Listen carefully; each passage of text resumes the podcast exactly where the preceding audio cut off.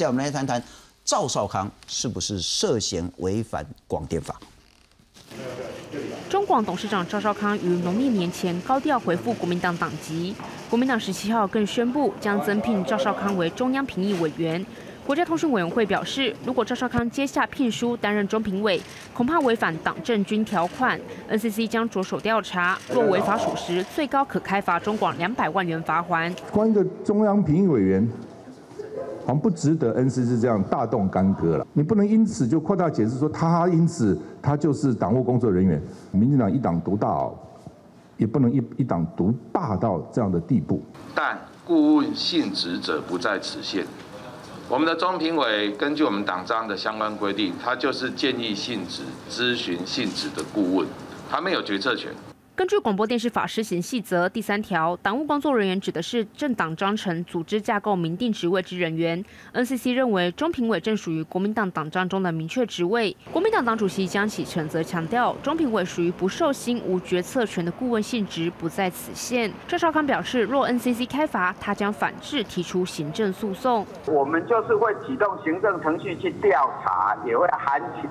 还请相关的当事人陈述意见，有这样的罚款二十到两百万，不改善的话就按次的处罚。根据广播电视法第五十一条，政府政党捐助成立之财团法人及其受托人，不得直接、间接投资民营广播电视事业。NCC 将启动调查，若违反广电法第五十一条属实，根据广电法四四之二条，可开罚二十万元以上两百万元以下罚款；不改善，可按次处罚。赵少康近日表态有意参选下任党主席，拥有中评委资格后，将拿下参选门槛。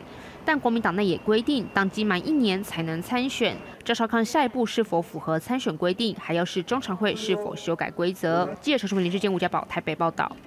介绍两位来宾，国民党文传会副主委黄志哲，主持人好，观众朋友大家好，非常感谢。再来欢迎是律师黄帝颖黄律师，主请打开喝。哎，黄律师先直接请教您，呃，是否违法？广电法写的很清楚，五之一条。当然也包括政治人物了哈，就是如果你是民选的那个民代啦，包括你是政府官员，但我们今天讨讨论的是说政党的党务工作人员，你就不可以去当广播电视的发起人、董事、监察人跟经理人，当然包括董事长。那赵少康先生现在是中广的董事长，那现在很显然他也已经接了国民党的中评委的职务。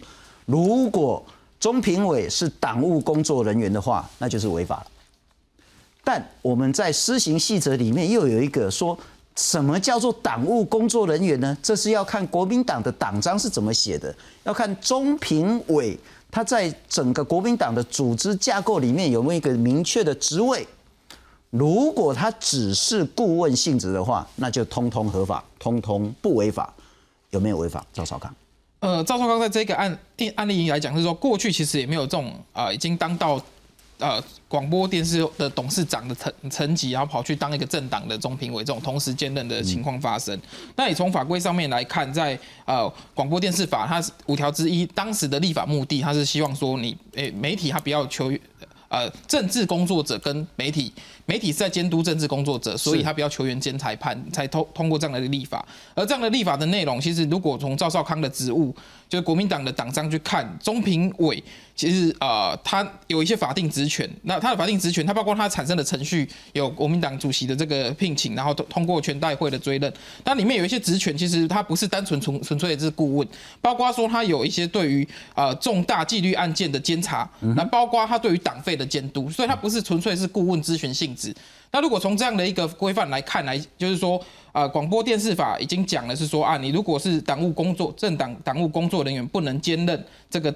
呃，媒体工作的这个广播或电视的董事，那在广他依法去认定是说他的广电法施行细则，他说如果党什么叫做党务工作人员，什么是党务工作人员？他说你要照着党章去看他有没有组织上明定他的身份、他的职权。那在以中评委来看，就是说国民党的党章去讲说中评委有这样的一个职职权，他就不纯粹是一个类似顾问性质。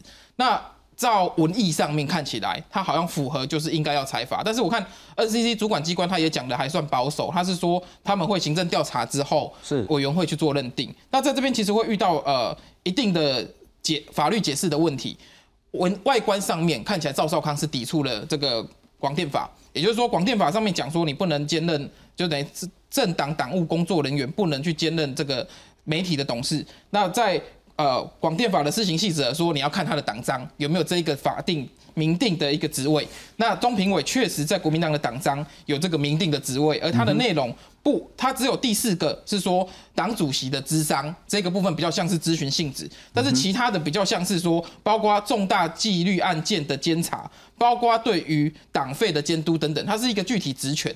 那国民党呃，我知道它实务上的运作，就是说呃，它实务上运作，中评委好像过去没什么功能，就是说它有点像是荣誉值。就好像说啊，比较资深的这些，他不会像民进党的中评委是真的可以开除人家的。在国民党的中评委的运作，好像是有点聘聘来，然后不太有功能。但是因为他的党章把它写成这个样子，党章写的是中评委他有这些。除了咨询以外的职权，那如果照着广电法跟广电法施行细则文义解释上面，他可能就会被处罚。那被处罚，他的处罚，而且他是按次连，可以按次处罚，就是说他如果没改善，罚两二十到两百万之间；然后如果没有改善，他还是去兼任，他是可以连续处罚。所以这是一个我认为是一个非常新的案案型，它也会影响到说全。以后的各个政党里面有关于担任这种中评委，或者是担任中常委、中执委，他有没有在相关的媒体担呃担担任董事或者是董事长等等，这都会被一提来做检检验的。是是，不过这件事除了是所谓的那个法律解释的问题，以及媒体跟政治分际的问题，恐怕也是高度政治问题。特别是当赵少康他之前说他要选党主席，乃至于要选总统，所以他必须去担任中评委这个角色的时候。因此，它会是一连串的政治事件。不过，我们来看看刚刚谈到广电法施行细则讲得很清楚，什么叫做党务职位？你要看人家的党章啊。国民党的党章是什么呢？四十二条介绍中央评议委员怎么产生的呢？之前让总裁说了算了哈，那总裁推荐的人就永远是那。不过现在就是各个党主席呢都可以去聘请，聘请之后呢全代会通过，或者是先聘了全代会来追认。职权这个最重要了哈，国民党的党的相关的政策评议还有建议，那国民党党员言行呢，是不是会抵触了国民党的这些重要的政策定位方向、主义精神等等的来做评议？重大纪律案件他可以监察，那党主席要顾你就可以给他问啊，如果没有给你顾，你就不用问。那党费的监督，这是五项，他们党的党章的讲得很清楚。但我觉得运作也是一个重要的了哈。任何一个中评委没有单独行使职权的能力，他必须是要召开中评会，用会议来行使职权。而中评会要设若干个主席来去主持会议，但主席谁说呢？党主席说了算，当然也要全代会通过了哈。中评会的规程呢，是议事规程，要中央委员会来定制。我再请教一下副主委，是所谓的顾问性质，还是明确的党职的性质？我想顾问性质居多，哦，甚至是占了大部分啦。哈，我我觉得这次 NCC 有点旷流欧亚的亏情了。哈，坦白讲，当然我们非常支持党政军条款，哈，因为它的原意就是希望就是说党政军跟媒体必须要有一个分界。哦，所以说你如果是党政军人士，你就不能拥有哦，或者是经营哦所谓的这个媒体哦，所以说应该要分开，这个我们支持。事实上，这个条文是在民国九十二年哦这个修正通过的。那回过头来，我们来问一下，包含这次 NCC 都讲了，我们先不要谈中评委哈，比如说 NCC 讲说啊，如果你是单纯的党员，或者按照我们广电法施行细则，你要是党务的顾问，他可不可以拥有或经营媒体？可以，可以的。那为什么可以？所以他他他的分界点应该就是说，你这个你这个身份的实质权利到底大不大嘛？是不是？如果你是一般的党员，或是你一般的顾问，你根本没有办法影响党的决策，你没有你不是权力中心，所以你没有什么影响力。换言之，你可以是同样拥有或经营这个媒体。那反过来讲，我们就所以关键的点就在于我。国民党的中评委，他到底是什么性质？刚才这个已经讲得很清楚了嘛？他有大概五项的职权嘛？那你看到都是建议、好评议、哦，然后这个智商监督、哦，那大概大家会觉得说，哇，那个监督的权力应该很大。我 监监督的权利，坦白讲还是比较形式上的。为什么？如果比如说我们给他规范说说，哎，你这个监督的权利，好，比如说这个中这这个中评会，他可以去推翻，哦，这个这个呃，比如说中常会的决议。可以推翻党主席的决定等等，那这个才有实质权利嘛。那我我再讲一个简单最简单的例子啦哈，我觉得很多外界的人，尤其是民进党人士，把民进党的中评会跟国民党的中评会搞混了。事实上，民进党的中评会是去处理他们的所谓的呃党员的纪律问题，是考纪问题。是那国民党呢处理纪律问题，党员的纪律是谁？不是中评会，是我们的考纪会。换言之，考纪会才是权力机构，中评会不是啊。那我们我再简单提一个数字啦，民进党的中评会的委员有几位？有十一位啊。国民党中评委有多少人？好像要上千位啊，有一千多人。一千多。OK，所以我我要讲的就是说，你一千多人，你光开会就很困难哎、了啦。我实在很好奇，你们一千个人是要怎么开会？那个有效至少二分之一、三分之二，没错没错过去有人讨论过嘛，哈，那就是说，当然要有一些技术性啊，比如比如说你要扣掉请假的，哦，你人数的算法要扣掉请假的没啊来的，每一个都写委托书这样子。我这当然这实实质的状况哈，每一次不大一样。但是我要讲的就是说，中评中评会啊，在国民党规范是一年只开一次会哦。然后呢，大家也看到他这个权利，基本上就是提供党主席哈或党中央一些咨咨询建议事项了哈。甚至我的印象中，他都没有处理过刚才讲的所谓的纪律案件等等。那换言之，我刚才我我回到我刚刚一开始讲的。就是说这一件事情主要还是要看，就是说中评会哦，或者说中评委的实质权利。嗯哼，哦，那我再举我我再讲一个，这个我们党章里面规定哈，在我们的党章规十一条里面规定，我们规范国民党的权力机构、权力机关总共有三个。第一个是中央委员会，哦，就是党中央啦。第二个是各县市的这个委员会，也就是县市党部。第三个是哪里？是各区域党部，哦，比如说哦内湖区党部、南港区党部等等。权力中评会不在国民党的权力机构，我想这个白纸黑字哦，NCC 应该看得懂啦。哦，那再加上广电法施行细则也讲得很清楚嘛，你就是顾问性质的，并不在这个规范里面嘛。是哦，所以我我我要讲的就是说，我觉得这件事情哈，这个呃被提出来也也是很好。为什么？比如说这个地影兄应该知道，像民进党过去也有所谓的这个什么这个选对会的顾问，甚至是这个民进党的顾问等等。那这一些到底有没有实质权利，对不对？那就是说在，在广电法规定这个所谓党政军要退出媒体，这个分野，嗯哼，到底在哪里？是我事实上啊，民进党哦，我只是我特别去查了一下了，民进党事实上并不是所有的党务人员都不能接呢。大家知道吗？在这个呃民国九十二年通过以后啊，民进党是规范二级党部以上的党职人员全部退出媒体。换言之，三级可不可以？还是可以啊。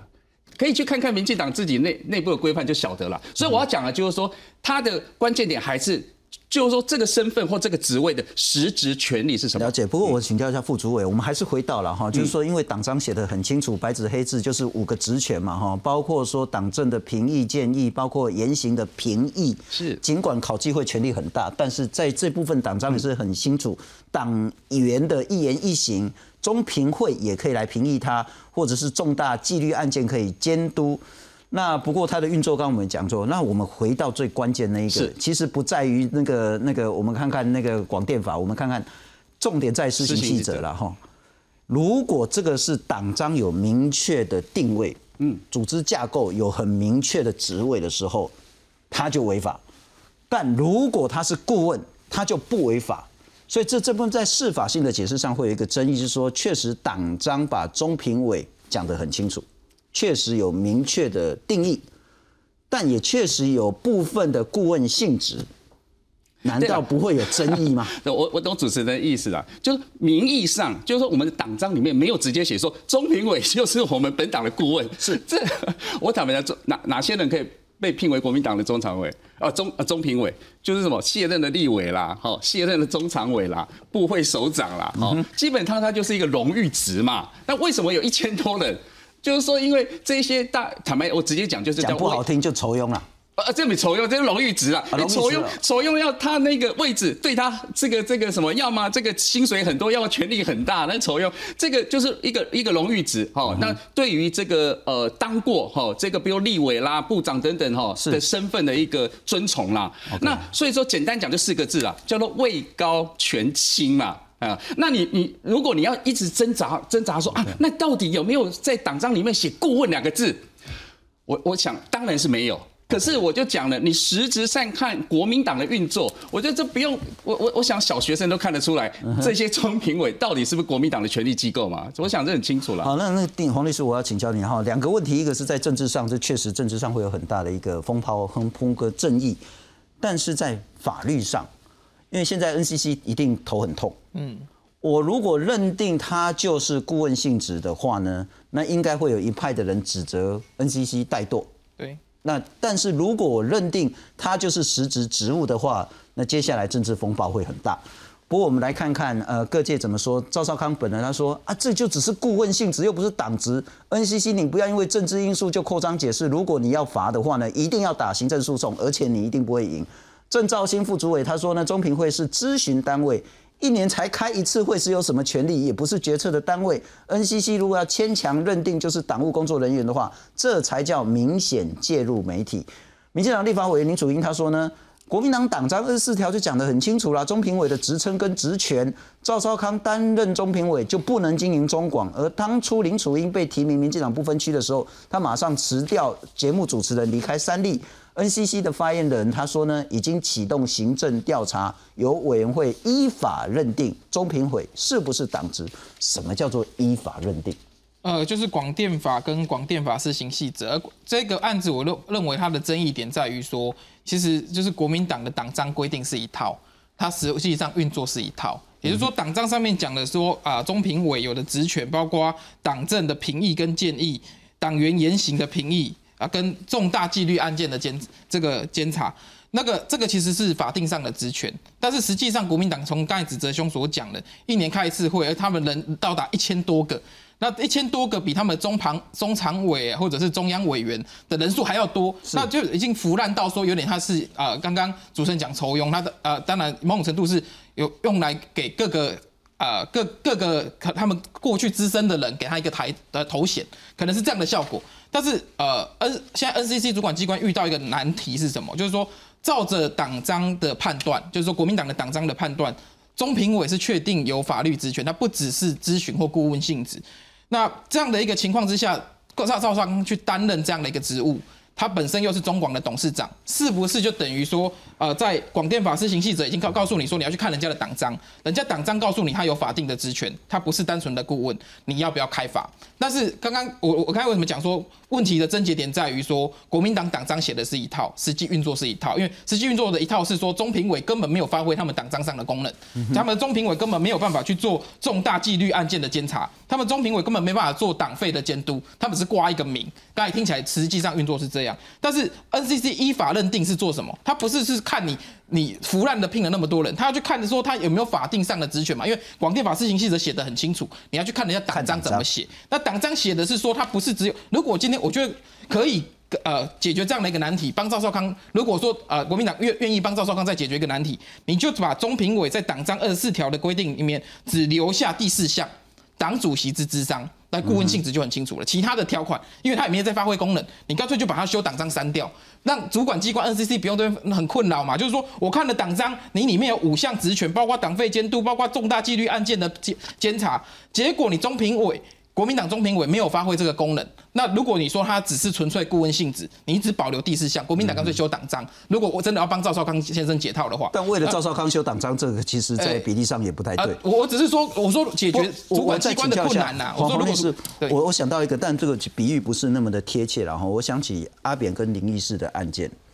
那时候不同的法官认为呢，阿扁这个叫做实质这个权力，实质影响力。尽管呢二次精改跟总统一点关系都没有，不是他的法定职权，但还是把他判刑了。对。可是到林义士的时候呢，又在所谓的法定职权跟实质影响力呢这边在换来换去的。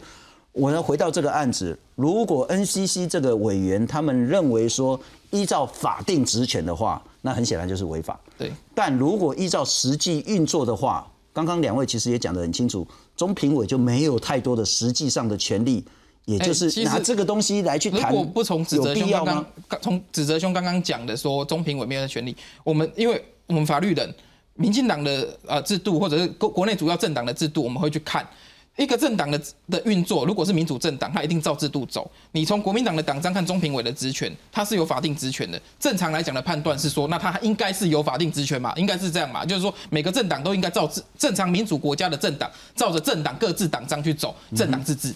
所以我们的判断就会说，看看了各个政党的党章，看了以为就会误以为说他有照着制度在走。但是刚才从指责兄讲起来是说，中评委其实没有发挥其他的这里面的法定的这个国民党党章里面的制度功能。那没有发挥制度功能，它只有两种解解决方法嘛。第一个，他自己修党章，把他的制度功能删掉，避免这个争议。第二个是说，你要督促正常民主国家的政党。照着他政党的制度去走，运作他的功能，你要督促他做这件事情。国民党在这边是把有制度、空有制度、没有功能这件事情是非常严肃的，就是民主国家政党不应该这样。所以，我在我刚才只是我刚才有点像是半开玩笑，是说国民党应该修党章。如果真的要帮赵少康护航，你干脆只留下第四项，党主席之商。是中评委的职权，那这个我想顾问性质就没问题了。但是你其他的三另外的四个项，包括这个党员言行评议，或者是重大这个纪律案件的监察，这种其实都会被登当为有法定的职权。如果是这样的情况之下，就法论法，NCC 其实我觉得要让他不罚很难呐，因为你就法论法，你看人家党章就这样写，人家是有法定职权，只要没发挥功能而已嘛。是副主我请教了，我回到刚刚那个定明兄所说的，呃，假设。其实赵少康其实他可以这样做，我认为现在的党主席呢，在政策上有问题了。我去履行我在国民党党章第二十四条所谓的党政评议跟建议的职权，嗯，其实我是可以这样做，也就是我就是可以实质影响国民党的政策跟方向啦。实质我就不同意了啦，建议跟评议能不能真的去改变，比如说党主席或党的政策？这个有很大的空间嘛？不是我，我觉得我讨论这个，我个人觉得是有点有坦白讲是有点政治的这一种口水啦。是，因为这个坦白，刚才这个黄律师特别紧，这个这个指教我本党了。我说啊，你们国民党就没按照你们党章来走啊？民进党有没有台独党纲？有啊，他们有实行台独党纲的实质内容吗？没有啊？难道民进党是一个不民主的政党吗？所以说，这是一个政治的运作或政治的现实，对呀，所以我才刚才说，你必须要实际去看，而且什么叫实质的权利哈？我们来看一下民进党中评会的权利是什么，你就知道什么为什么我认为这个不是一个实质的。比如说，呃，这个民进党中央评议委员会职权是包含什么？党内这个预算的备查、审查该党就民进党的决算审查哦，然后呢？党员及各级组织强奖惩之决定决定哦，然后呢，呃，对党员及各级组织奖惩决定时，可以解释党章，还解释党章及相关规定。一比较知道，他们的中评委、中或中评会是有实质权利的。国民党，你看这些，如果你硬要说啊，你这个。对党的这这个建议权力很大，那我没有话说了。如果大家的认定或认为是这样，那我没有话说。哇，那如按照这个这个原则的话，那国策顾问还有这个什么总统府资政。是不是每一个人都可以决定，会影响到国家的这个重大政策跟方向，可以去影响总统吗？总统要不要被你影响啊？是吗？是啊，所以这是换言之，权力是谁的？总统的，不是这一些资政或国策顾问嘛？反过来说，中评委可以建议，但党主席可以不甩他这样子。那当然了，的确啊，他没有规范说党主席或者说整个这个党中央哦或中常委要吞下去嘛。是，所以我我我说真的啦，当然。也谢谢这个 NCC 的指教了哈，不过我觉得 NCC 这个针对性还挺强的啦哈。那我们知道这个这个在年前哈，这个这个我们知道 NCC 做了把这个中天撤照关台的决定哈，已经让人家觉得很多民众觉得说 NCC 已经失去他这个所谓的独立哦客观中立的一个角色了。那再加上赵先生这个案子哈，我认为啊，坦白讲 NCC 这件事情，即便他认为说有违法之余，他去做就好了。他几乎是在第一时间点就跳下来说：“你可能会要违法，我可能要查，甚至连两百万都出来了，有必要吗？”我说真的，其实我我认为啊，哈，这个广电法或施行细则，它的规范不够完整啊，是，因为太多的职务的角色，是你没有办法知道说他到底。好，有没有违违反这个所谓的党政军条款？那我觉得趁这个机会把它厘清是一件好事。但是我觉得不必过多的这个政治语言或政治的操作，你这样会反而失去了 NCC 大家对他期待说你应该要是一个独立机关的这个角色了。所以我还是觉得这个是这是一个好的机会，好去 review 一下好这个相关的条文。但是如果你要问我，或者是一般民众来解释这样的条文，是，我想它没有实质的影响力，或者说它没有触法哦，我想是蛮明确的。不过这件事可能各界都得去思考一下，包括党章，包括所谓的政媒之间的分际，甚至包括这个施行细则，行政院自己要怎么样再去面对，是不是可以定得更加清楚一点点？不过这件事很显然在政治上还是有很多的后坐力。谢谢你收看。